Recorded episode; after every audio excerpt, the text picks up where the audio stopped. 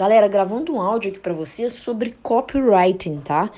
Esse áudio vai ser longo, mas ele vai valer, vai valer bastante a pena, vai. Eu vou confessar para vocês que vai valer a pena. E por mais que a minha especialidade seja tráfego, tem uma coisa que eu preciso aprender sempre que é copywriting.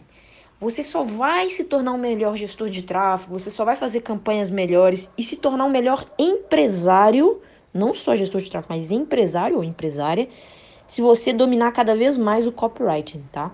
Então, ele é, ele é muito fundamental. Então, vou dar aqui algumas considerações eh, de algumas coisas que eu venho conversando aí com alguns alunos, alguns clientes essa semana. A primeira coisa é quando você vai falar de alguma história sua, principalmente para a galera aí do infoproduto, tá? Você vai contar a sua história, né? E às vezes a gente fica empolgado em contar a nossa história, mas na verdade a história que você tem que contar no copywriting não é a sua história, é a história do cara que está te ouvindo. Então, por exemplo, se você conta uma história que você era pobre na infância, e aí você trabalhou muito, ganhou dinheiro e hoje você é muito rico e você quer ensinar as pessoas a ser muito rica, ricas. É, quando você conta uma história dessa, se você vende um produto é, para pessoas de classe média, talvez ela não vá se conectar tanto com a história, porque ela não teve um passado pobre, tá? Agora, se você está criando essa história e vendendo para um público que provavelmente também foi pobre, ele vai se conectar com essa história.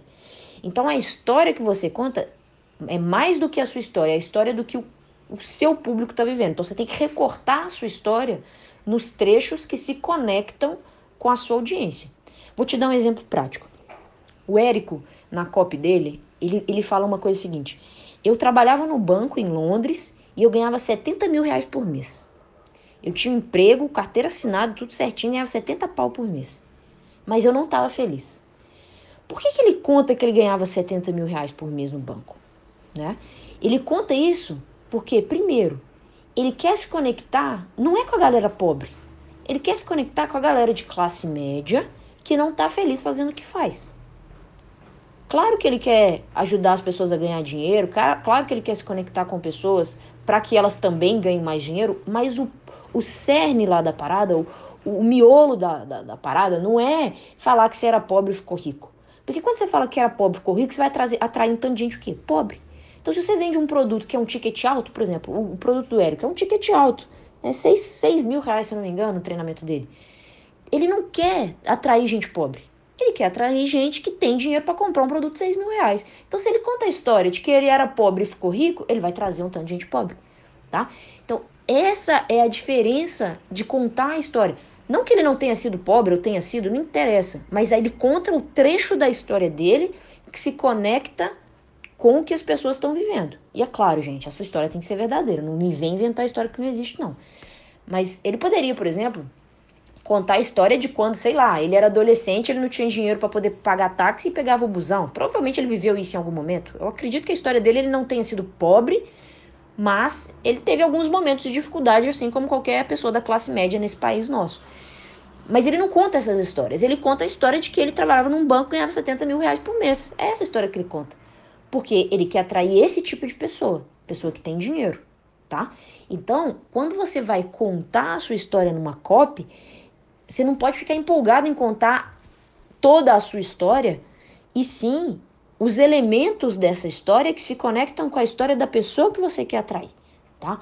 Então, isso aí é algo muito, muito, muito é, detalhe da parada, sabe? É uma coisa que eu aprendi com a galera que faz copy, é, aprendi com a galera que ensina copy e tudo mais, e que é algo que ficou muito forte na minha cabeça, porque faz toda a diferença. É por isso que às vezes você vê uma copy que conecta muito com as pessoas e outras nem tanto. Por mais que a história seja legal, você vê a história, você, nossa, que legal, esse cara era pobre e ficou rico. É uma ótima história, mas não vende tanto quanto o outro que fala lá que ganhava 70 mil.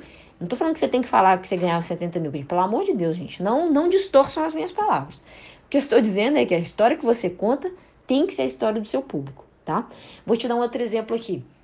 Tem um produto também de uma aluna que vende artesanato e, e, e a finalidade dela é ensinar as mulheres a fazer aquelas forminhas de doce para casamento para ganhar dinheiro extra vendendo isso para buffet. Acho que eu já falei dela em outros momentos. E uma coisa que ela coloca na copy dela que é muito legal, que é o seguinte: é, quando você é mãe e está dentro de casa cuidando do seu filho, Muitas vezes é o seu marido que sustenta a casa. E quando você precisa ir no salão de beleza, você tem que pedir dinheiro pro seu marido para poder ir no salão cortar o cabelo. Isso te deixa assim, upset, te deixa triste pra caramba, porque você se sente assim, o cocô do cavalo do bandido, porque você tem que ficar pedindo dinheiro pro seu marido pra poder comprar um sapato novo, sabe? Por mais que às vezes ele te dê de bom grado, mas você tem que ficar pedindo isso, e isso é incomoda uma mulher, né? Então ela conta essa história. Essa é a história que se conecta, porque ela sabe que a mulher que quer comprar o treinamento dela ali para fazer uma renda extra, para que que essa mulher quer uma renda extra? Primeiro que essa mulher quer uma renda extra não é porque ela tá passando fome, tá? Porque se ela tivesse passando fome, ela não ia comprar um treinamento dela que custa mil reais. Ela não tá passando fome. Então ela não quer atrair a pessoa que assim, não tem dinheiro para pagar o aluguel. Ela poderia contar a história do momento da vida dela que ela não tinha dinheiro para pagar aluguel. Mas não, não, não, é essa, não é esse o ponto. Porque ela não quer trazer pessoas que não têm dinheiro para pagar aluguel. Ela quer trazer quem? A mulher que tem condição de pagar mil reais num treinamento, mas que tem que ficar submetida a pedir dinheiro pro marido para fazer qualquer coisa, porque ela tá dentro de casa e ela não sai para trabalhar. Porque ela tomou a decisão de, de ficar em casa, né? Então, é, isso é muito legal. E aí essa cópia dela me inspirou em outras cópias. Então, por exemplo, é, outro dia também estava desenhando uma cópia aí para vender produto para mulheres acima de 30 anos. E tem uma coisa que é o seguinte: quando você é mãe, você tem que tomar a decisão entre ir para a rua trabalhar e ganhar dinheiro e complementar a renda da sua família, para sua vida ter uma sua família ter uma vida melhor, ou ficar em casa criando seu filho, vendo seu filho crescendo e estando ali do lado dele o tempo inteiro. Geralmente as mães têm que tomar essa decisão entre um e outro. É, é claro que existe o meio termo, existe, mas muitas mães passam por esse dilema. Chega um momento da vida que elas pensam: eu vou ficar em casa cuidando do meu filho ou eu vou para o mercado de trabalho, né? E aí uma cópia que eu comecei a pensar foi exatamente isso. É, eu escolhi ficar em casa com meus filhos, criando meus filhos, porque afinal de contas para mim família é a coisa mais importante. E meu marido tinha condição de pagar as contas da casa. Por isso eu escolhi ficar com, meu, com meus filhos. E para mim, e, e, e, outras, e amigas minhas, minhas vizinhas, minhas colegas, muitas delas não tomaram a mesma decisão que eu. Muitas delas foram para o mercado de trabalho e estão lá ganhando alguma coisa, algum dinheiro, é, trabalhando fora de casa e o filho em casa, cuidado pela babá, ou ficando em escola integral, ou seja o que for. E eu achava que a minha decisão era melhor. Eu jurava que eu tomei a melhor decisão. Mas hoje eu consigo enxergar que não tem melhor decisão. Porque tanto eu quanto ela vivemos problemas muito sérios. Ela talvez tenha problemas de não estar tá acompanhando de perto o crescimento do filho, e eu tenho problema de me sentir tão desvalorizada, me sentir tão mal que às vezes eu não estou sendo a melhor mãe para meu filho, porque eu estou me sentindo assim, tá?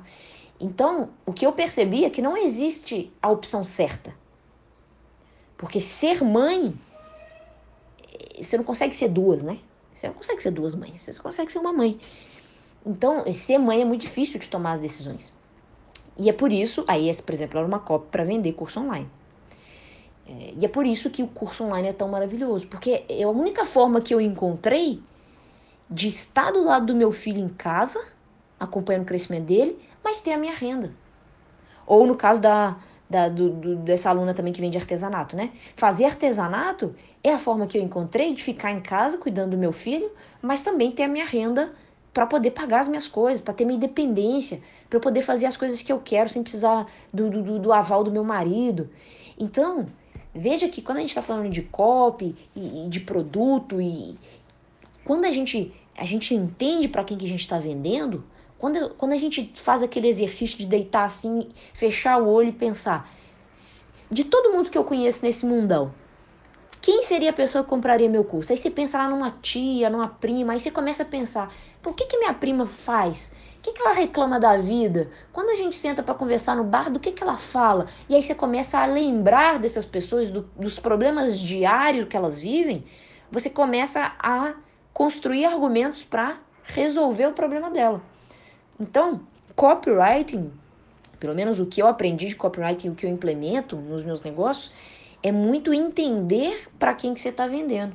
Porque aí na hora que você vai fazer uma, um anúncio, na hora que você vai criar cópia de um anúncio e você usa esses elementos, cara, não tem, não tem para ninguém, entendeu? É, pode vir o anúncio que for do concorrente que for, porque se você pegou o dedo na ferida do sujeito, você vai ganhar o clique, vai ganhar a conversão e o cara não. Porque o cara tá só tem um curso online rentável na internet enquanto você tá falando. Você não precisa pedir dinheiro pro seu marido nem deixar de ver seu filho crescer. Tem como você ter uma renda extra trabalhando de casa com algo que você sabe fazer. Pronto, é totalmente diferente, tá?